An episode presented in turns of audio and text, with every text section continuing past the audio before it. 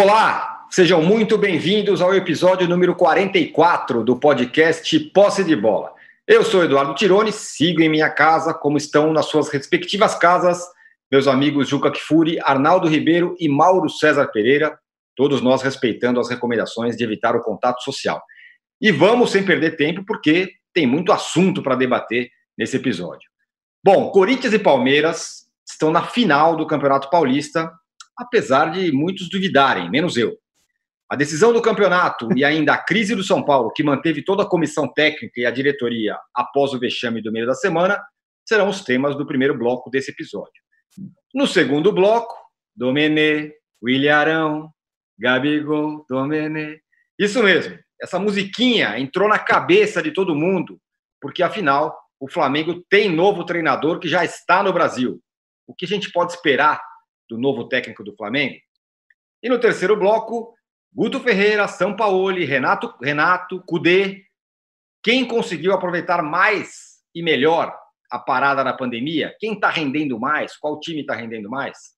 Um recado importante: você que assiste a gravação do podcast pelo YouTube, não deixe de se inscrever no canal do UOL Esporte. E você que escuta o podcast na sua plataforma predileta de podcast, não deixe de seguir o Posse de Bola.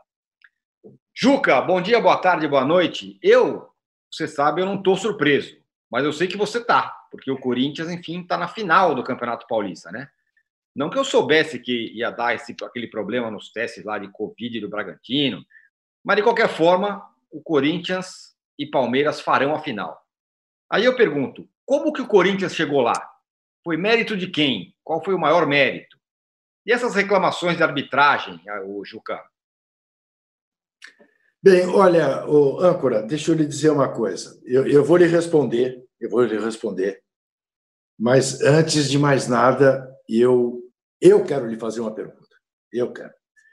Porque você não imagina desde quarta-feira a minha ansiedade por fazermos este posse de bola, para que eu pudesse ver a cara dos seus três companheiros, entendeu? Que duvidaram da classificação corintiana. É. Eu me lembro perfeitamente de ter lhe perguntado: mas e na segunda-feira? Como estaremos? E você estava absolutamente confiante, não apenas que o Corinthians passaria pelo Bragantino, mas que passaria e chegaria à final. Então eu lhe pergunto: segunda-feira que vem, estaremos festejando o título de quem, Âmbora? De Olha, quem? deixou chegar o timão, hein? Eu acho que vai dar Corinthians. É mesmo. Oh. Olha lá. Impressionante. É, tá vendo? Impressionante. Eu ficarei surpreso mais uma vez, âncora. Muito mais bem. uma vez. Essa tática de. de não, não, não. Eu acho que o Palmeiras já perdeu o derby que poderia perder esse ano. O derby que ele perdeu com o que ele permitiu que o Corinthians chegasse, né? porque ele podia ter eliminado o Corinthians. Mas veja, se me pergunta de quem são os méritos. E eu diria a você que os méritos são do Everton, do Júlio César e do nosso goleirinho de ontem, do, do Mirassol. Mirassol, porque o Corinthians chegou lá de frango e frango. Né? Sessão feita ao jogo contra o Oeste, em todas as, as três das quatro vitórias, se devem a falhas grotescas dos goleiros. Não acredito que o Everton fale de novo, né? Claro que o Palmeiras vai entrar com o peso de ter que vingar 2018, quando perdeu o título em casa. Vai disputar de novo o título em casa, sem torcida, o que minimiza bastante o aspecto casa. Mas é indiscutível que o Palmeiras tem um grupo muito mais forte do que o Corinthians. Quanto à questão das arbitragens, eu te diria o seguinte: eu não teria expulsado o Juninho ontem. Não teria expulsado o Juninho e não acho que o VAR teria de intervir como interveio. Tá? Ah, eu compreendo e eu até filosoficamente prefiro o árbitro que é rigoroso contra a violência do que o árbitro que é omisso. mas não acho que o Juninho tenha tido a menor intenção de fazer o estrago que fez. E não me impressiona a foto do tornozelo do Carlos Augusto, porque eu não discuto que a entrada foi forte e que o machucou, mas discuto sim a intenção de fazer aquilo. Discuto até a imprudência, não acho que ele tenha sido imprudente. Ele chegou atrasado, foi um acidente de trabalho. Então, eu não teria expulsado. Entendo. E é, até porque está havendo polêmica entre os próprios ex-árbitros, comentaristas de arbitragem. Entendo. Né? Uh, não vi uh, o pênalti a que alguns se referem, uh, do Gil. Não vi porque não vi. Depois não revi o lance para saber se de fato houve ou não o pênalti. Até quero ouvir a opinião de vocês. Eu preciso pegar esse lance de novo para ver. Na hora me passou inteiramente despercebido. É, mas o Corinthians não tem méritos. O Corinthians chegou na final de um campeonato medíocre. A, a, a própria presença do Corinthians numa final de campeonato é a prova do nível baixíssimo desse campeonato, que até onde eu me lembre, teve seu melhor jogo ontem no primeiro tempo de Palmeiras e Ponte Preta, que foi um jogo bom de se ver, digno, né? com uma atuação que deu alguma esperança para o palmeirense pelo que o Palmeiras fez no primeiro tempo, menos do que fez no segundo, mas pelo que fez no primeiro. É, era para ter feito 3 a 0 e liquidado o jogo ali. Né? Acabou fazendo um gol também lotérico, com bola desviada. Mas, enfim, é, é claro, chega agora numa final, dois cachorros grandes, eu não diria que o Palmeiras é favoritaço, mas diria como Jean Oddi, Palmeiras é favorito sim. E olha que é difícil você ver o Jean Oddi admitir favoritismos. E ele admitiu, não sei se na TV, mas para mim, provocado por mim, ele disse: não, porque eu provoquei. E eu disse a ele: Palmeiras é favoritaço, não? E ele respondeu: não, não, sem o aço, apenas favorito. Eu me fio no que diz Geode para, se eu tiver que apostar, apostar que na segunda-feira estaremos aqui falando do Palmeiras campeão. Agora, também quero comentar mais uma frase patética do sábio com cedilha André Sanches. André Sanches disse ontem, ou escreveu ontem numa rede social após o jogo, quero ver a cara de alguns, as explicações de alguns amanhã. Porque o Corinthians não se explica, o Corinthians se sente. Bom, primeiro, falta-lhe lógica. Porque se o Corinthians se sente e não se explica, ele não há de querer ver a explicação de alguns. Mas a pretensa ironia dele é em relação a todos nós que falamos, e eu permaneço falando, da campanha medíocre do Corinthians para chegar à final. Quer dizer que então ele está satisfeito com a campanha do Corinthians? Ele acha que o Corinthians foi bem né, na fase de classificação do campeonato? Cadê aquele André Sanches que dizia, admito, que o trabalho do, do Thiago uh, não está sendo bom, né? Teve até ali um momento na pandemia, no isolamento, na, na, na paralisação, em que se cogitou até uh, de que ele não continuasse como técnico do Corinthians. Agora virou uma maravilha? Né? Não, não é uma maravilha. A classificação do Corinthians é fruto da camisa do Corinthians, mas é fruto de um futebol paupérrimo em geral, que é até o que permite achar que o Corinthians possa ser campeão porque é mata-mata e tudo pode acontecer. Mas qualidade de futebol abaixo da crítica. Fala, Mauro. Você até escreveu sobre isso ontem, né? Sobre o nível técnico muito baixo do campeonato. Enfim, Corinthians e Palmeiras chegam à final é, sem demonstrar grandes coisas. E você fez uma grande crítica ao, ao campeonato paulista. É, o Palmeiras tem algum mérito, já que o Corinthians, como disse o jogo, tem poucos?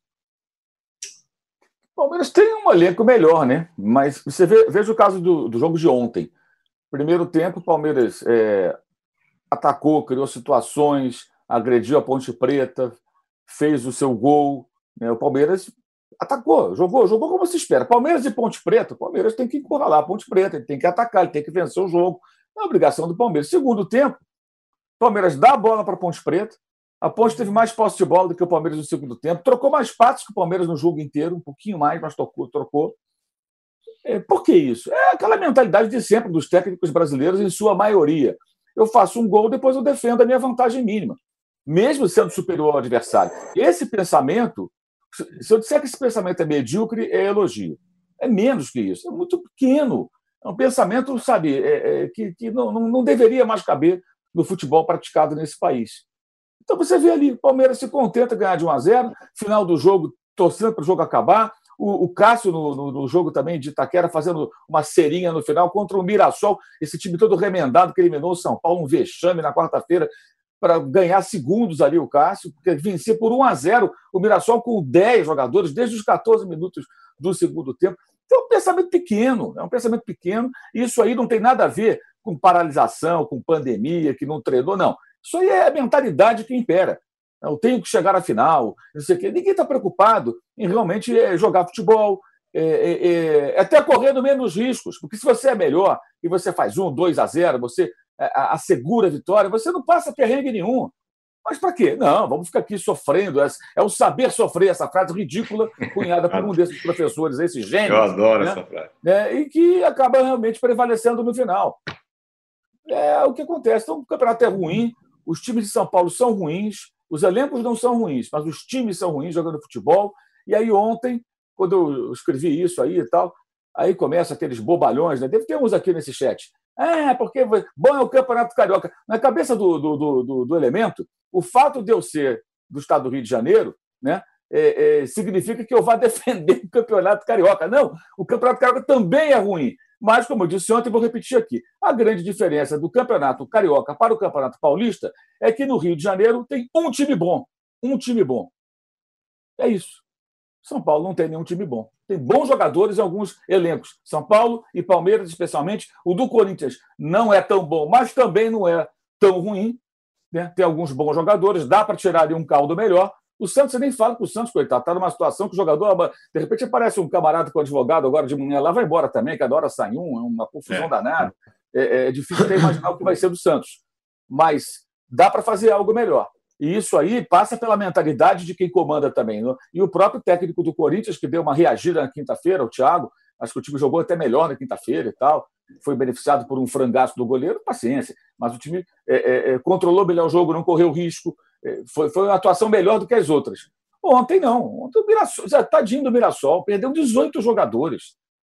Estava laçando o nego na esquina para botar no jogo. Oh, quer jogar aí e tal, contra o São Paulo? Entra aí, pô. Faz um contrato rápido aí. Esse time eliminou o São Paulo e o Corinthians fez cera ontem nos instantes finais, ganhando uhum. de 1 a 0 os caras com 10 jogadores desde os 14 minutos de partida.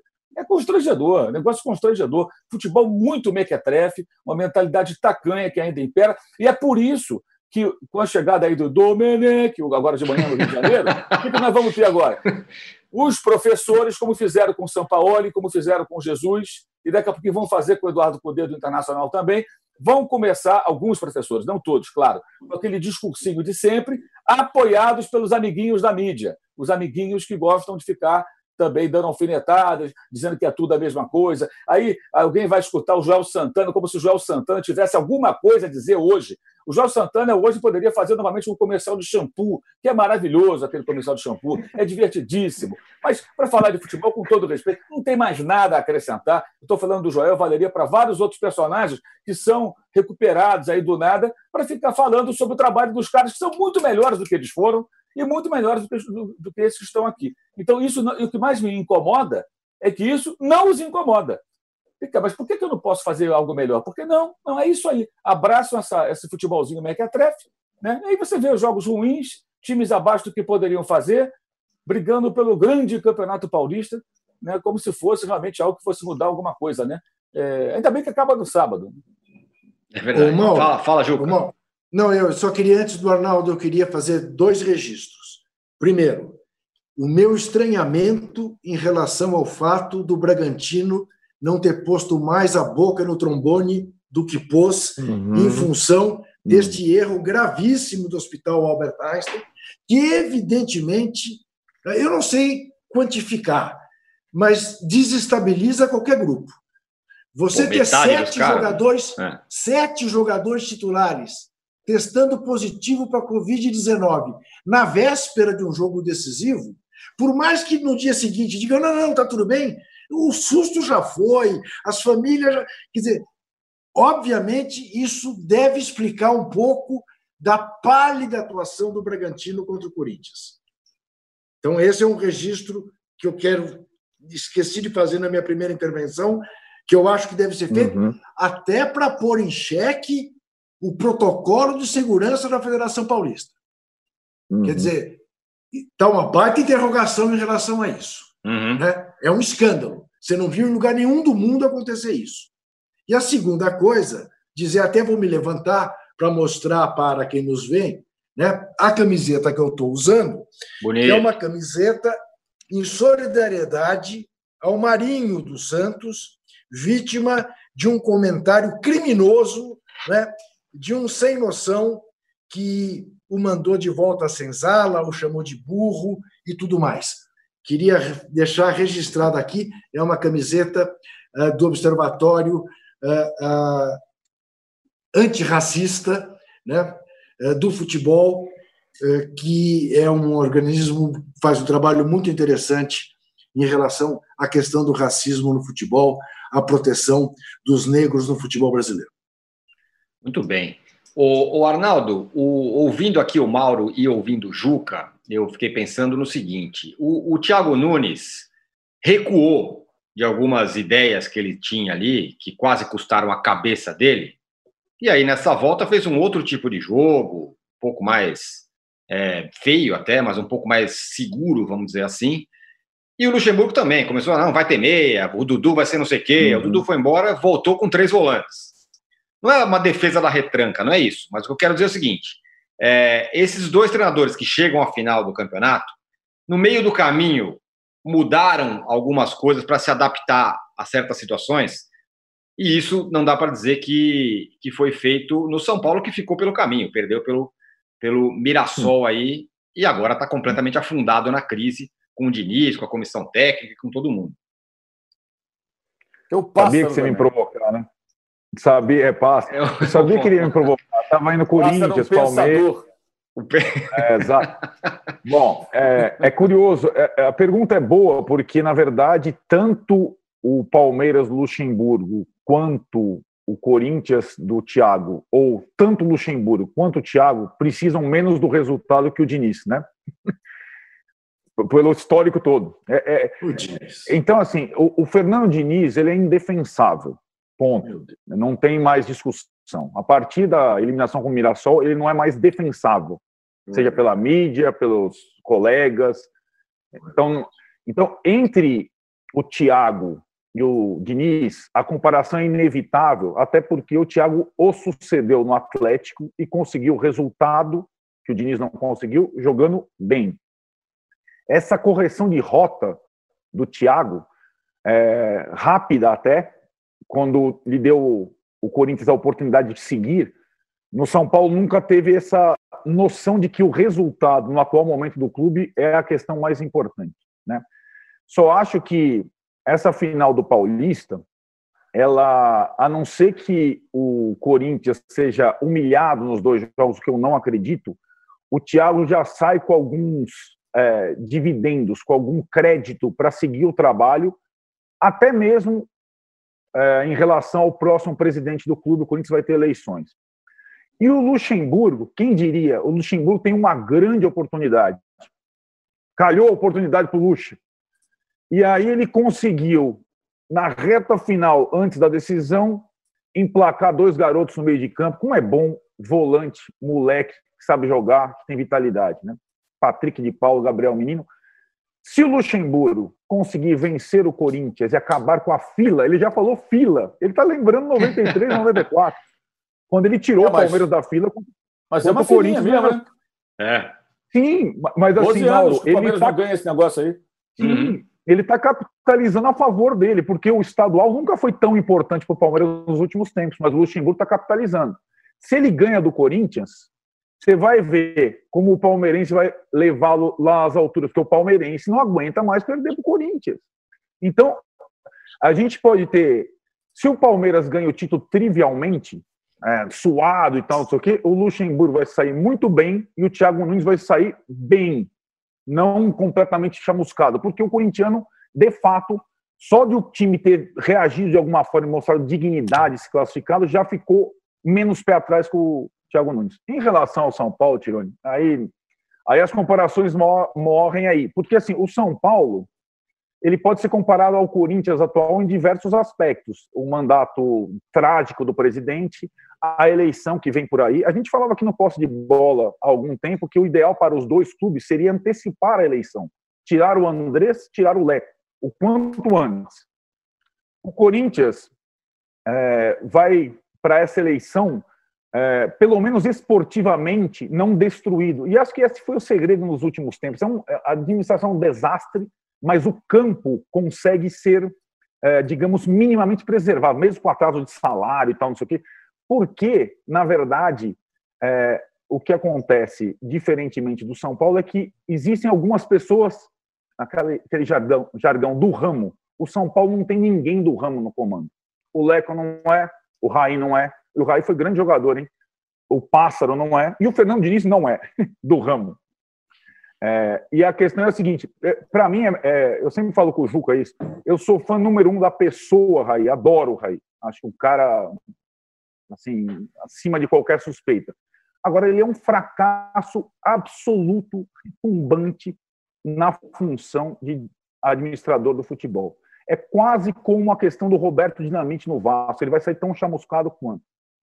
O São Paulo não tem muito o que fazer até eleição dentro de campo.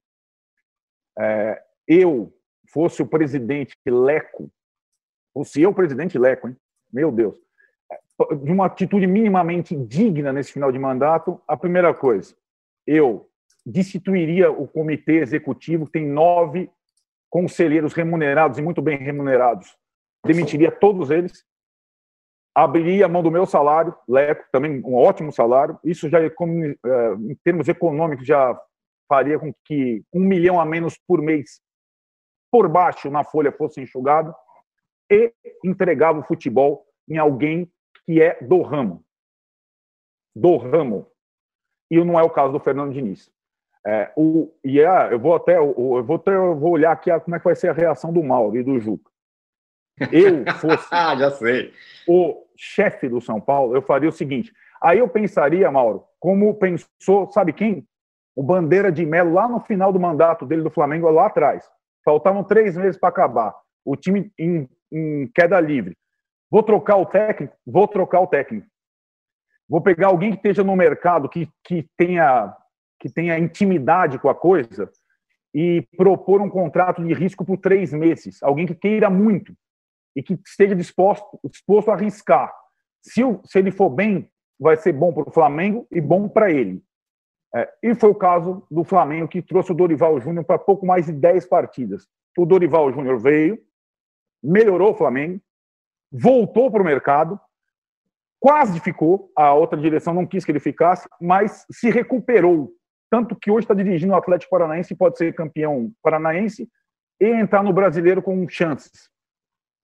O nome do São Paulo não é o Dorival Júnior. Sabe quem é o nome do São Paulo para fazer isso agora? É um nome óbvio. Mano Menezes. Mano Menezes. É aquela coisa da fome com a vontade de comer. Para o Mano Menezes resgatar o seu espaço no mercado, ele precisa do São Paulo. E o São Paulo precisa dele. O São Paulo precisa de um choque completo. Toda essa galera sai, põe o Mano lá. Mano, é o seguinte: tenho 200 mil reais por, por mês e tenho quatro meses de contrato. Você quer ou não quer? permanência indefinida, depende do presidente. Vem, quer ou não quer? São Paulo deveria procurar o Mano Menezes. Faria isso.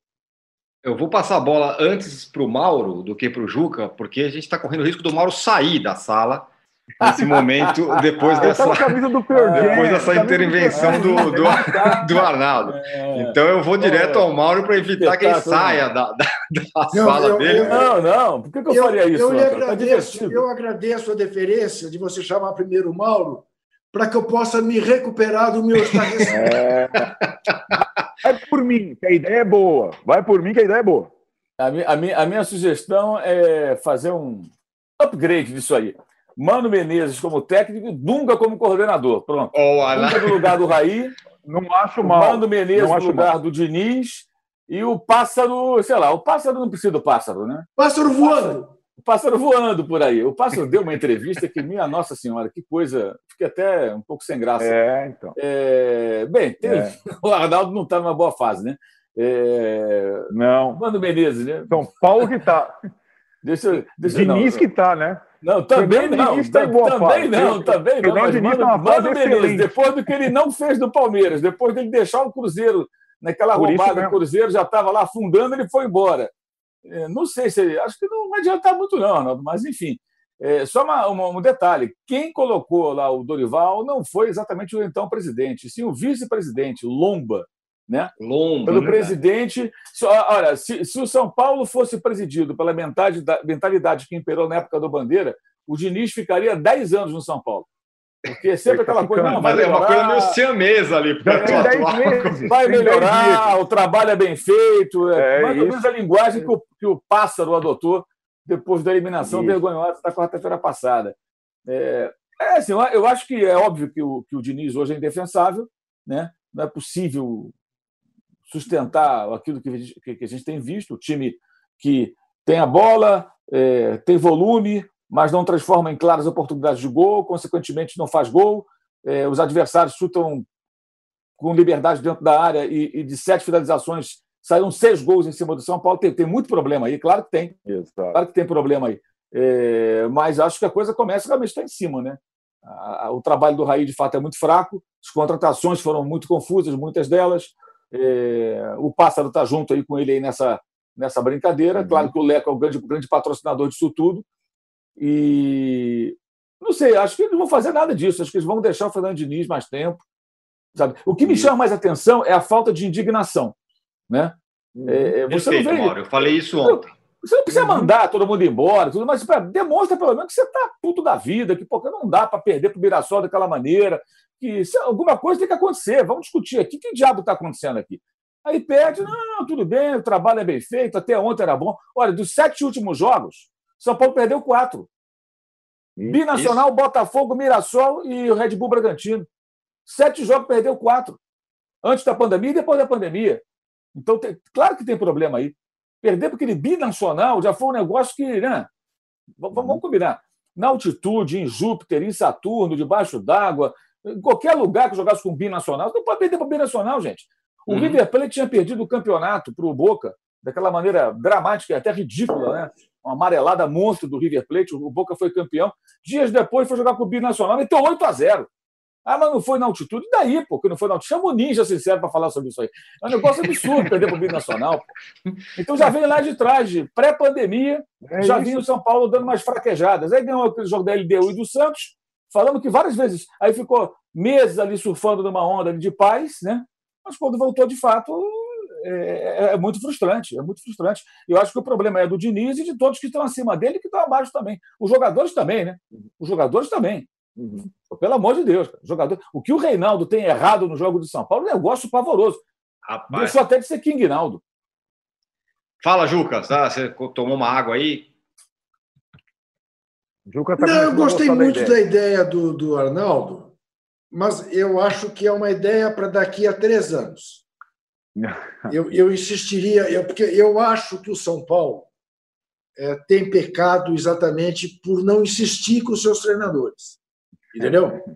Então, é. eu, eu, eu iria até o fim com o Fernando Diniz. até o fim do quê? Até o rebaixamento. Até que ele considere que o trabalho dele chegou ao cume. E depois, se de fato não der certo, Aí tudo bem, pensa no Mano Menezes. Quem sabe nesse período ele tenha feito uma reciclagem. Porque, veja, ele é marcado como treinador do Corinthians, depois como treinador do Palmeiras. Eu não acho que ele vá se recuperar no São Paulo. Eu acho que o Arnaldo. Eu compreendo o Arnaldo, eu compreendo. Eu vi o Arnaldo, eu vi o programa do canal Arnaldo Tironi eh, na quarta-feira à noite. Você viu por quê? Eu, eu, vi até, eu vi até com certo sofrimento. Uhum. E, e, e, vou lhe dizer mais. Eh, quase, quase fiz uma intervenção é, criticando, eu digamos, não sei se sarcasmo ou, ou uma ironia exagerada é, por parte do companheiro Mauro César. Eu compreendi a situação em que estava o Arnaldo, mas eu não chegaria a esse ponto. Eu não chegaria a esse ponto. Eu acho que queimar todas as caravelas assim revela um desespero que também não é o caso. São Paulo não caiu, não está em vias de cair. É. Acho que vai fazer uma boa campanha no Brasileirão, com grande chance de ter vaga na Libertadores, que afinal é o que importa mesmo para o São Paulino, que o São Paulino só pensa no tetra da Libertadores. Quem sabe virá. Eu, eu, eu, eu insistiria com o Fernando Diniz. Eu insistiria. Sei que corro o risco de perder um amigo ao insistir nisso, mas eu insistiria com o Fernando Diniz. Eu não trocaria. Arnaldo, eu vou passar a bola de novo para você pelo seguinte, é, e com uma pergunta. O Juca está falando que manteria o Diniz, né? No caso, tipo de trabalho, enfim. É, agora, aí você olha a final do Campeonato Paulista, você uhum. tem dois times que não tem absolutamente nada a ver com o que faz o Diniz. Nada a ver. Nem o Thiago Nunes, que é cria do Fernando Diniz, e nem o Luxemburgo. Né? São, uhum. O tipo de jogo que você vê em campo não tem nada a ver. Eu não estou falando da, da eficiência, estou falando do, do, tipo de jogo. Não tem uhum. 250 mil toques, não tem, não tem isso. Né? São dois times que chegam lá ganhando de 1 a 0 e tal. Ah, jogar feio, é não sei o quê. Mas os caras, enfim, estão na final e o São Paulo está aí treinando em Cotia. É, assim, eu acho que tanto Palmeiras quanto o Corinthians pós-pandemia, a principal preocupação dos dois treinadores, e acho que é uma preocupação geral, é, se você levar em consideração o tanto tempo que os jogadores ficaram parados. A primeira preocupação é uma organização, uma maior proteção defensiva. Por quê? Porque os jogadores não estão na forma. Tem a questão das cinco substituições e tal. Então, Palmeiras e Corinthians, cada um do seu jeito, é, soube reforçar o sistema defensivo, que é a primeira medida para você ganhar um jogo de futebol. Não tomar o gol. Aí, assim, não, não acho que nenhum caso, nem outro, seja, ah, nós estamos jogando por uma bola. Nem, nem o Palmeiras e nem o Corinthians. Agora, a preocupação defensiva do Thiago e do Luxemburgo, o Luxemburgo com os meninos, o Thiago com o Gabriel e com o Ramiro, é evidente. O Fernando Diniz é, não soube entender é, o, o, qual era o desafio pós-pandemia. Só para corroborar a tese de que esses choques e essas, é, esses choques estratégicos, isso não, eu acho que nunca vai partir da, do atual comando do São Paulo, lamentavelmente. É, teve uma situação envolvendo um treinador muito ligado ao Palmeiras, pouquíssimo ligado ao São Paulo, em que ele chega para assumir o São Paulo faltando três meses para acabar o ano, topa o contrato de três meses, topa morar no centro de treinamento, topa uma última tentativa de resgate da carreira e acabou dando certo, por linhas tortas. Foi o caso do Tele Santana em 1990. Para quem não lembra, ah, o Tele, o Tele, o Tele chegou ao São Paulo em 1990, em outubro, saindo escorraçado do Palmeiras, com a fama de pé frio desse tamanho, e aceitou um contrato de três meses. Três meses. Em três meses, ele levou sim o São Paulo à final do brasileiro, mas perdeu para o Corinthians, campeão pela primeira vez, e acabou ficando. Esse, esse de novo, a, a, o fracasso recente, o fracasso retumbante do Mano Menezes é uma ótima oportunidade para se tentar uma coisa diferente e ver se de fato ele se reciclou e tudo mais. A, a a oportunidade de resgatar algum espaço na carreira dele no futebol brasileiro, acho que não tem um local melhor que o São Paulo. Mas isso, para você ter esse clique, você ter esse negócio, precisa é, entender um pouco do contexto geral. Foi quando o São Paulo fez a aposta no Tele lá. Ninguém dava um vintém. O Tele foi morar no centro de treinamento, nem o hotel alugaram, porque acharam que ele ia só ficar até dezembro e depois ele ficou cinco anos. O Tele que chegou no São Paulo não é o Tele que foi bicampeão do mundo, não. O Tele era completamente desacreditado naquele momento. Então tem esse exemplozinho histórico também. A única coisa que não dá é, é para ficar como está, com essa direção e com esse treinador. Isso é impossível, indefensável, como os próprios companheiros é, concluíram aqui. É indefensável. Não tem como ficar e esperar mais quatro meses. Simplesmente não tem. Eu continuo achando, salvo muitas, é, salvo uma vitória retumbante do Corinthians na final, que chacoalharia o Palmeiras absurdamente, mas uma final trivial, prevalecendo o favorito Palmeiras, Corinthians e Palmeiras vão continuar os seus rumos no brasileiro com esses comandantes. O Santos está uma bagunça geral, como o Juca falou, não se sabe qual vai ser o treinador, se vai ser estrangeiro, se não vai ser estrangeiro, se fica o Gesual não. E o São Paulo é um completo marasmo.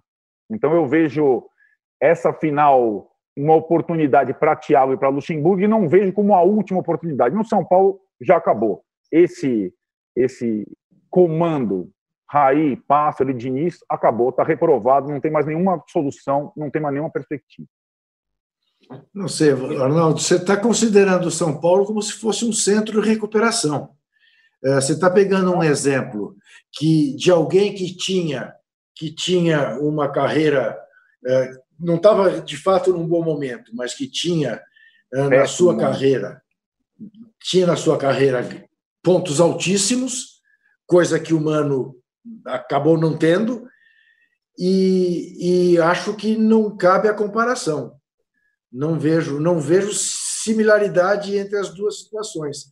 E não vejo que o São Paulo seja isso, que o São Paulo possa apostar em que ele venha a ser um centro de reabilitação para treinador fracassado. Não, não, não é isso. Não, não, me, não me parece, é, não, não, me parece uma solução sensata. Assim, eu acho que assim não é centro de reabilitação. O treinador fracassado é como se o cara não pudesse é, ter uma reciclagem. Acho que ele é jovem. Ele não é um cara da geração do Luxemburgo, do Filipão, etc. Ele não, ele foi, passou pelo primeiro chacoalhão da carreira. Eu não estou comparando Mano Menezes a Tele Santana, pelo amor. Não, eu sei, isso eu entendi. comparando a situação, o contexto, o contexto. E acho que o, o Tele, que chegou ao São Paulo, estava completamente desacreditado, né, Juca? Em 90. Completamente desacreditado. Vindo de trabalhos ruins, em série, em sequência, e vivendo daquela coisa das Copas de 82 e 86, é, com uma, uma, possibilidade. E, digamos, o Tele, curiosamente, chegou ao São Paulo com outra cabeça. Sim, ainda privilegiando o futebol leal, tal, mas um Tele absolutamente competitivo e jogando para vencer acima de qualquer coisa. Vencer a qualquer custo. Era o, era é o Tele do Ronaldão, do Pintado, do Doriva, de um monte de gente que jogava para vencer. Foi assim que o Tele se reciclou. Sabe o que quer, não? Terminou a Sabe o que quer? Olha, se alguém que tem aqui, entre nós quatro, grande experiência de fila, esse alguém sou eu. E eu vi, no período da fila do Corinthians, se fazer de tudo. De tudo. Tentativa e erro, contratações mirabolantes, o jogador mais caro, o Almir Pernambuquinho, o Paulo Borges, o que fosse e rodízio de treinadores, inclusive do treinador que acabou sendo o campeão de 55 e o campeão de 77, o Oswaldo Brandão, mas que nesse período de 22 anos esteve por lá, sem dar certo. Há certas coisas que acontecem no futebol que, claro, você racionaliza, e é possível, sem nenhuma brincadeira agora, racionalizar o exame do Fernando Diniz.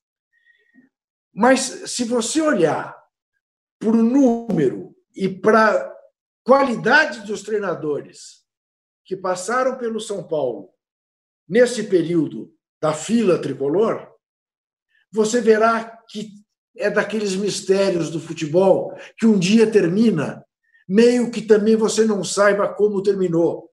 Porque, por exemplo, do Corinthians terminou numa final maluca com a Ponte Preta, e que a Ponte Preta tinha muito mais time que o Corinthians. E acabou dando o Corinthians. Sim. E não foi por méritos do Brandão, foi, foi porque era aquele dia, ponto. Então, Agora, é, eu. É. Tem uma coisa, eu acho que tem um sapo enterrado no Morumbi. Eu. Juca, você, você não combate a fila ou você não é, tenta eliminar a fila com alguém que nunca venceu, certo? É, essa é uma receita estúpida, para dizer o mínimo. E foi o que o Raí pensou lá atrás. É, combater a fila em nome de uma ideia com alguém que nunca venceu. Aí você não vai acabar com fila alguma. Muito bem. Fechamos, enfim, esse primeiro animadíssimo bloco do episódio 44 do podcast Posse de Bola. Voltamos em 30 segundos. Vocês em casa já vão cantando a musiquinha, porque vamos falar do novo técnico do Flamengo, que já está no Brasil. Domenech Torrent.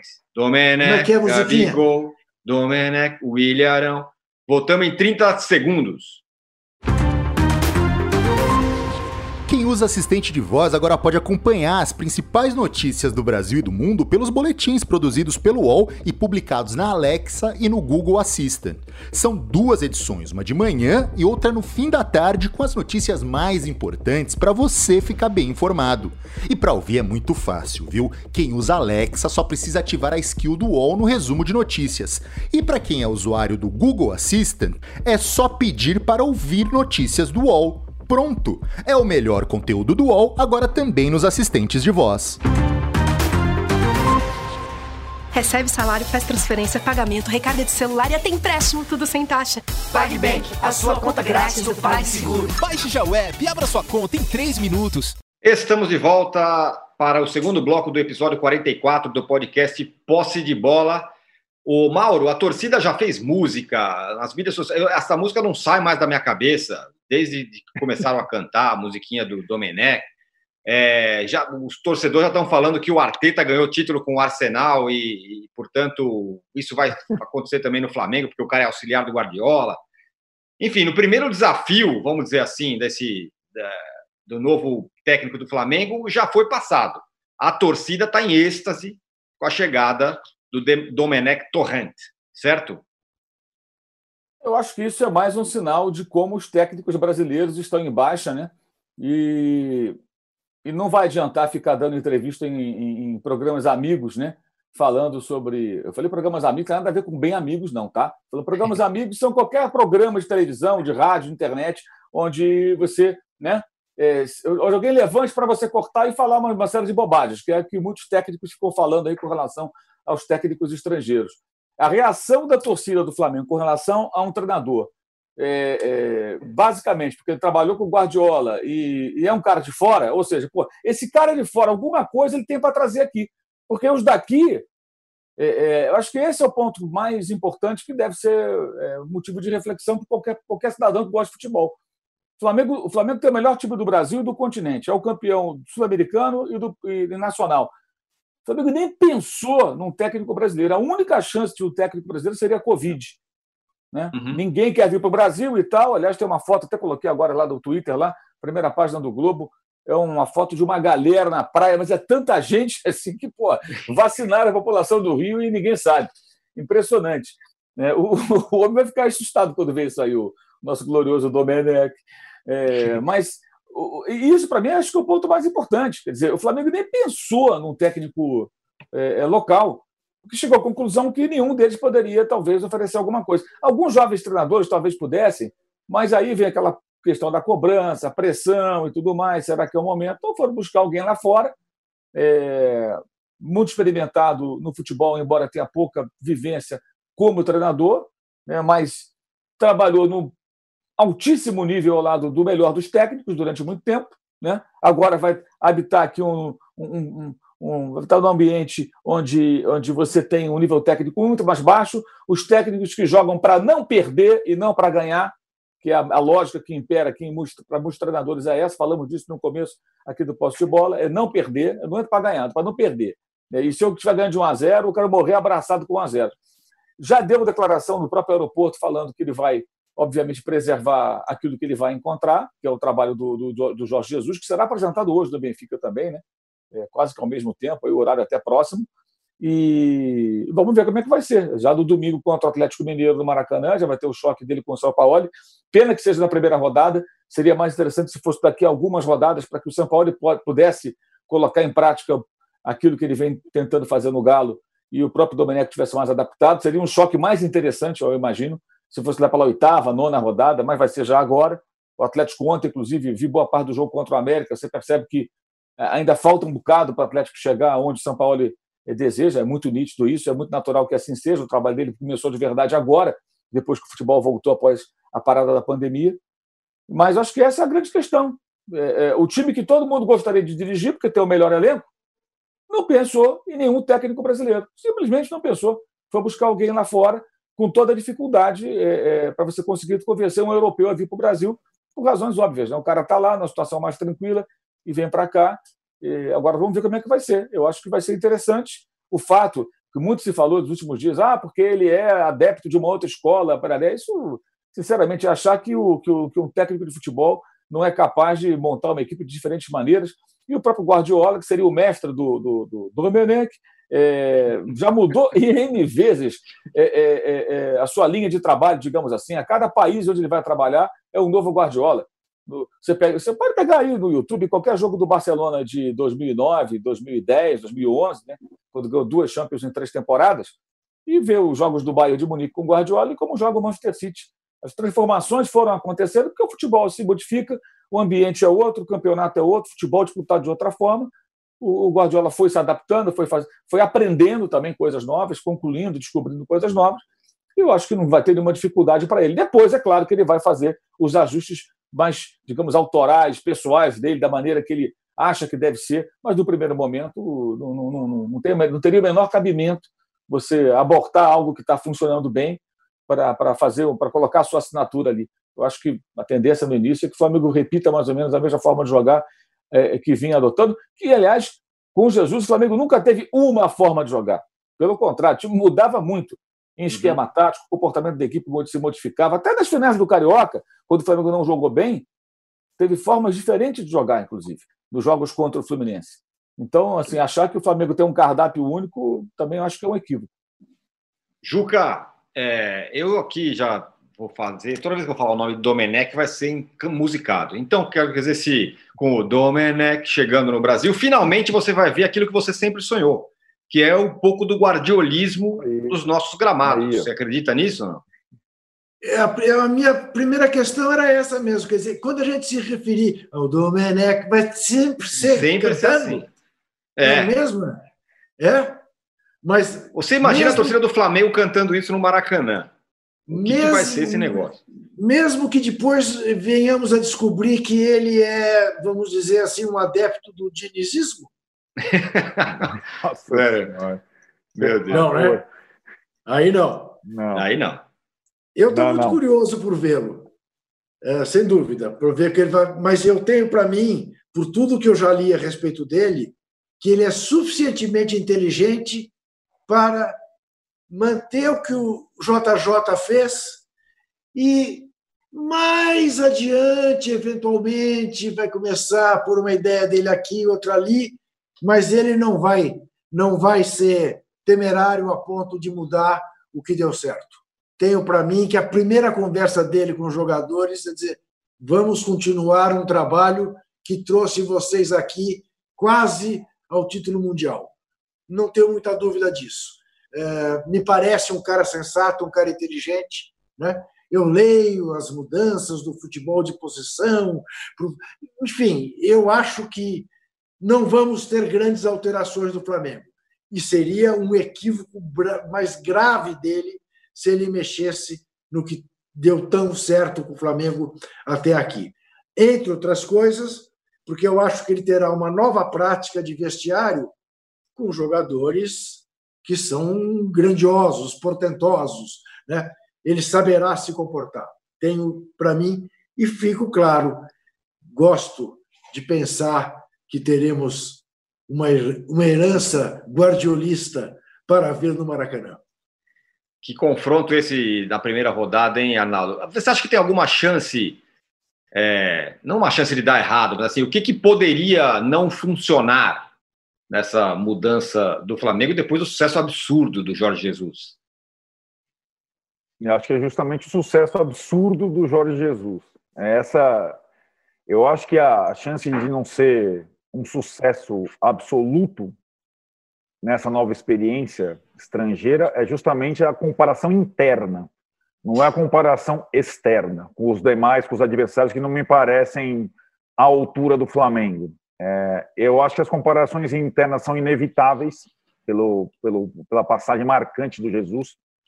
E acho que foi assim adorei a, a iniciativa. Acho que ela é, ela tem várias virtudes.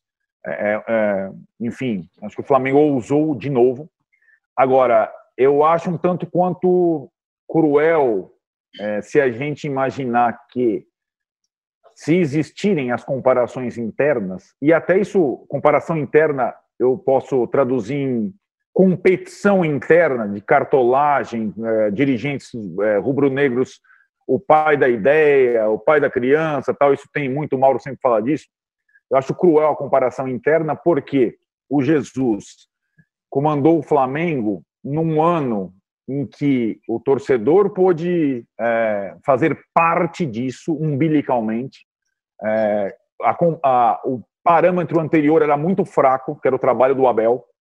E agora a questão do Domenech é manter, entre aspas, essa estrutura, porém, num futebol asséptico, sem o torcedor, num futebol com um calendário mais absurdo ainda do que existia, então tem jogo todo dia praticamente, a cada dois dias.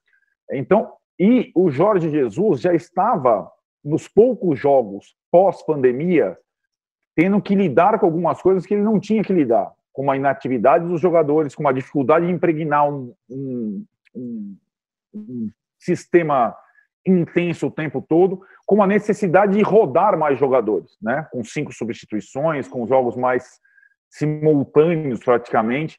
Então, assim, já era uma, um desafio. Ah, o Flamengo também não jogou tão bem porque era inatividade, o Jesus é, estava indefinido entre ficar e partir, tem todo esse contexto, mas já era um momento em que se comparava o trabalho do Jesus anterior ao desse ano. E acho que é, essa a chance de não dar certo é uma uma falta de ligação com os atletas. Não acredito muito, porque já me parece pelas primeiras declarações ser um cara muito inteligente e hábil nessas situações.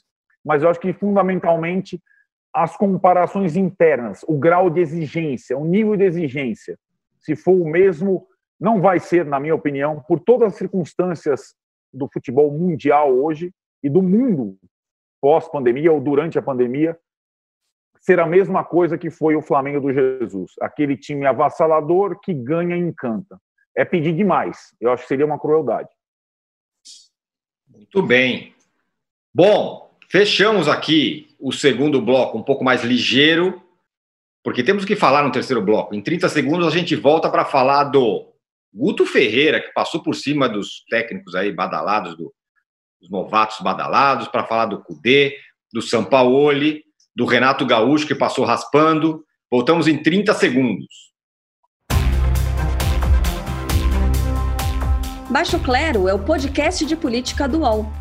Toda semana eu, Carla Bigato, converso com os comentaristas Maria Carolina Trevisan e Diogo Schelp sobre temas que dominam a pauta política brasileira. Você pode ouvir o Baixo Clero e outros programas do UOL em uol.com.br podcasts, no YouTube e também nas principais plataformas de distribuição de podcasts. Recebe salário, faz transferência, pagamento, recarga de celular e até empréstimo, tudo sem taxa. PagBank, a sua conta grátis do PagSeguro. Baixe já o app e abra sua conta em 3 minutos. Voltamos para o terceiro bloco do episódio 44 do podcast Posse de Bola.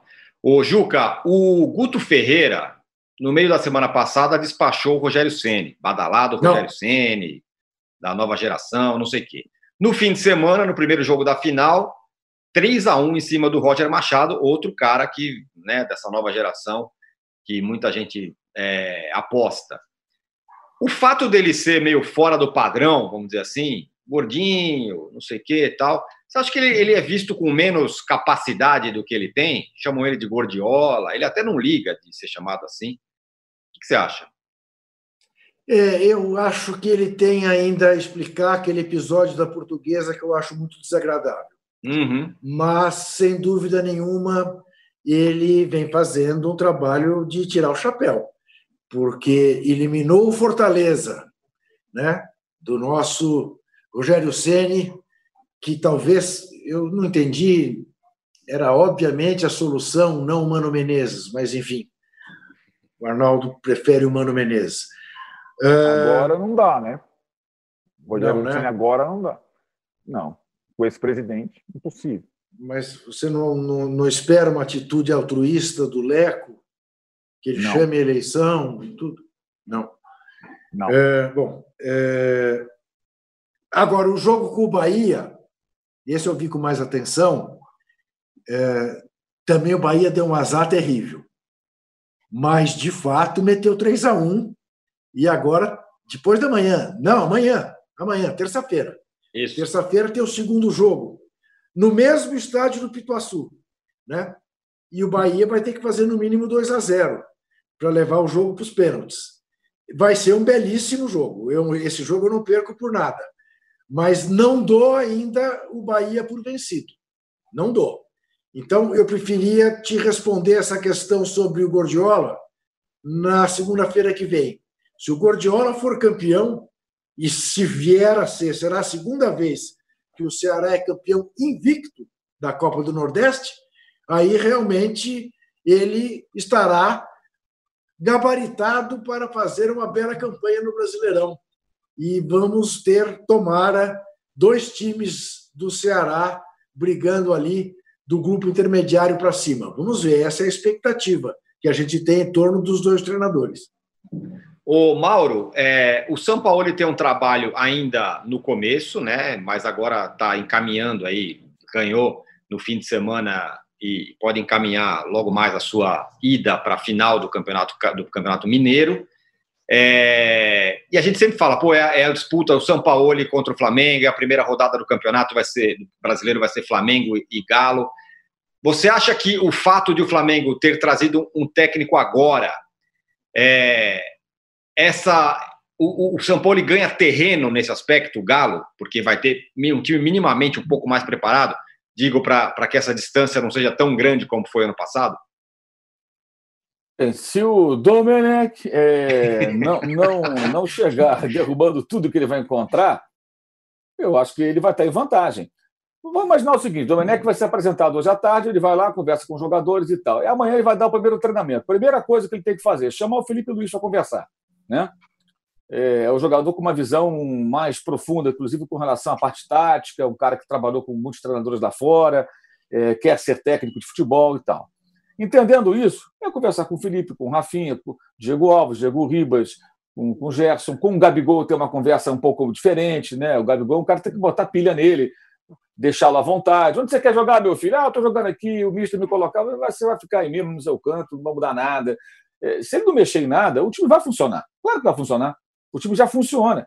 E ele, evidentemente, já viu vídeos dos jogos do Flamengo, né? É, poderá ver outros, inclusive, para tirar qualquer dúvida. Ele não está sozinho, está com seus auxiliares ele vai ter toda a condição de fazer com que o time continue de onde parou. Parou, o que eu falo é, sai o Jesus último jogo. E sem aquele fantasma do Jesus vai embora, tudo agora virou a página. Então, ele tem um time num estágio muito mais avançado do que o do Atlético. O São Paulo está construindo o time. Então, o São Paulo está mais atrasado nisso aí, obviamente, e não é culpa dele, claro que não, que ele começou agora. Além disso, embora o Galo tenha feito muitas contratações, há uma diferença técnica. O Flamengo tem um time melhor. Os uhum. jogadores do Flamengo são melhores do que os do Atlético. O Atlético está com bons jogadores, mas o Flamengo tem um elenco tecnicamente melhor do que o do Atlético. Então, acho que ainda está distante. E acho que o São Paulo, para equilibrar, ele vai ter que contar, eventualmente, com um declínio do Flamengo e com um grande trabalho dele com relação ao jogo coletivo. O Atlético vai ter que jogar muito, porque existe uma diferença técnica, na minha opinião, muito clara entre os jogadores do Flamengo e os jogadores do Atlético, embora o Atlético tenha hoje um elenco bem interessante com os reforços que está, que está contratando. Ontem, no jogo contra o América, por exemplo, era muito perceptível se o time ainda não consegue, quando pressionado no seu campo, sair jogando com aquela é organização que o São Paulo gosta. É, muitas vezes o goleiro teve que dar um chutão ou outro, porque não tinha muita opção de passe. Não era só questão do goleiro saber ou não jogar com o pé. O América atrapalhava ali, o liscador do técnico do América, né? E, e o time não está ainda é, azeitado muito volume de jogo, mas finalizando muito pouco. primeiro tempo marcou no único chute que deu para o gol. Então, ainda é um time que ainda está na fase muito inicial, com jogadores chegando.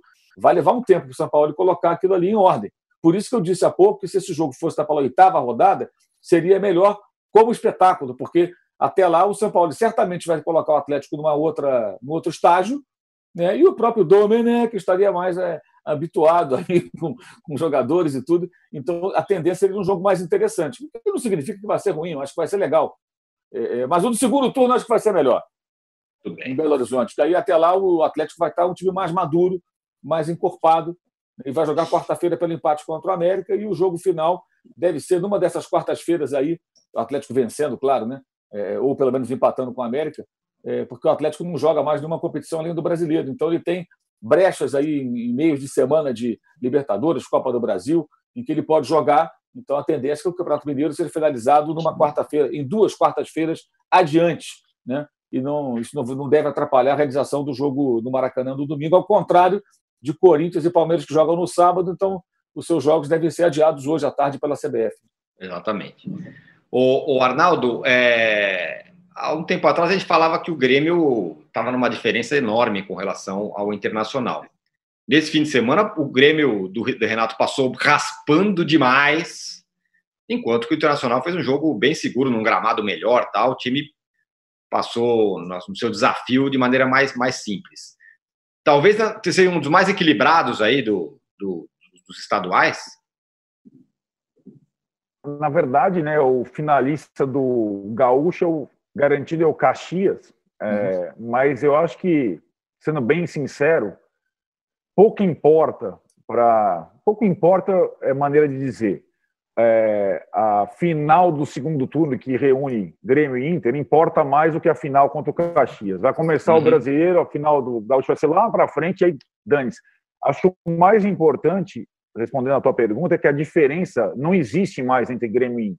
Ela, ela vinha se, sendo diminuída ao longo dos tempos e a chegada do Cudê definitivamente ela anula praticamente essa diferença. É verdade que o Grêmio venceu os grenais classificatórios do estadual até agora, mas no jogo importante mesmo, que foi aquele da Libertadores, ainda com público, lembra? Antes da parada, Sim. aquele empate lá com um monte de nego expulso, tal, não sei o que lá. Esses são os dois times mais próximos de ameaçar o Flamengo, de incomodar o Flamengo, o novo Flamengo. Cada um do seu jeito. Agora, a aí como o Mauro sempre fala, o Mauro conhecia o Cudê muito mais do que a gente. A gente acompanhava o Cudê no Racing, então, Mauro, a velocidade em que o Internacional andou e criou um padrão de jogo deve-se muito ao ótimo trabalho do Cudê, que é um ótimo treinador. Já dá para perceber isso. Então é um time consistente já. É um time que tem uma cara, é um time e olha, não tem tantos jogadores assim. O Grêmio tem mais, o Flamengo tem mais, o Galo tem mais, o São Paulo tem mais, o Inter, o Palmeiras tem mais, e o Inter foi o que mais andou, porque técnico de futebol hoje em dia faz uma diferença para o bem e para o mal. E o Cudê foi um grande acerto internacional. Para o Grêmio, é, eu acho que os jogadores são melhores, o elenco é melhor que o ano passado, mas o time ainda não está de fato azeitado, vai demorar um tempo. Mas tem uma ressalva aqui, eu já falava lá atrás: Diego Souza foi um acerto. Diego Souza é um acerto. Nesse futebol brasileiro em que só o Gabigol sabe fazer gol, você ter um outro artilheiro, ter o Jô, ter o Diego Souza, faz uma diferença, cara. Faz uma diferença. E o Diego Souza, ele é competitivo, ele é chato, ele quer ganhar, ele incomoda, ele faz gol. Pode estar acima do peso, pode ser. Não tem nego que faz gol no futebol brasileiro. Ele faz. Como o Pablo. Ele faz. E acho o que Pablo. ele é um acerto. O Pablo faz gols. Vamos comparar. O Diego Souza. Os caras estão provocando uns três blocos. O Diego Souza fez mais Pablo. gols pela passagem do São Paulo do que o Pablo. Do que o Pablo. O Diego Souza fez mais gols. Agora, eu acho o Inter a grande boa novidade do futebol brasileiro em 2020. Mesmo Arnaldão, Arnaldão, você, como Vitor Birner, acompanha o Pato no TikTok? Eu, não, eu, sinceramente, tem algumas redes sociais que eu. Aliás, as redes sociais eu, eu demoro uns seis meses para. quando tem aquela onda de crescimento, e TikTok particularmente eu não, não me seduz. Ainda mais vendo o Pato. Eu não acompanho, eu não acompanho o Pato em nenhuma rede social, não sigo ele. Você não gosta mais do Pato? Nunca gostei. Quem é o patista é o âncora. Eu não, é. eu, eu nunca fui também. É, ele dança, ele. Ele, ele, dança. ele dança lá, não sei o que lá. Ele, como é que é o TikTok? Como é que é, Juca? Tá, é, tá. TikTok. É, é o âncora. É, é isso aí, Juca. É o, tic, o TikTok, é do Pato tem um cachorro no canto constrangido com a dança do. Na verdade, na verdade é um equívoco. É um equívoco. É um equívoco no nome da ave. Devia ser chamado de avestruz. É isso. Muito bem, senhores. Fechamos o terceiro e último bloco do episódio 44 do podcast Posse de Bola. Âncora, Diga âncora, lá. Não, âncora, não, não, não. Se despeça assim, não. Gostaria que você repetisse a sua previsão feita no início desse Posse de Bola. Segunda-feira estaremos comemorando que campeão paulista? O tetracampeão paulista Corinthians de Thiago Nunes. Âncora, Aguardem. Âncora, você passará a ser o meu ídolo eterno. Aguardem, aguardem. Bom, muita Eu gente aqui falando. suas opiniões. Muito obrigado. Bom, muita gente com a gente aqui hoje e aqui só é, registrar que de fato a camisa do, do Mauro, como todo mundo pode ver, é do Pearl Jam. O Mauro também é fã do Pearl Jam e a do Juca é o do, do Observatório da discriminação racial. Um negócio muito legal. Tem uma uhum. galera no Twitter que faz e é um, um movimento bem bacana. Voltamos na segunda-feira que vem com mais um Posse de Bola. Valeu, abraço! Chega ao fim esse episódio do Posse de Bola. Lembrando que você também pode conferir mais opiniões e análises nos blogs dos comentaristas do UOL. Posse de Bola tem pauta e produção de Arnaldo Ribeiro e Eduardo Tironi edição de áudio de Amer Menegassi e coordenação de Diogo Pinheiro.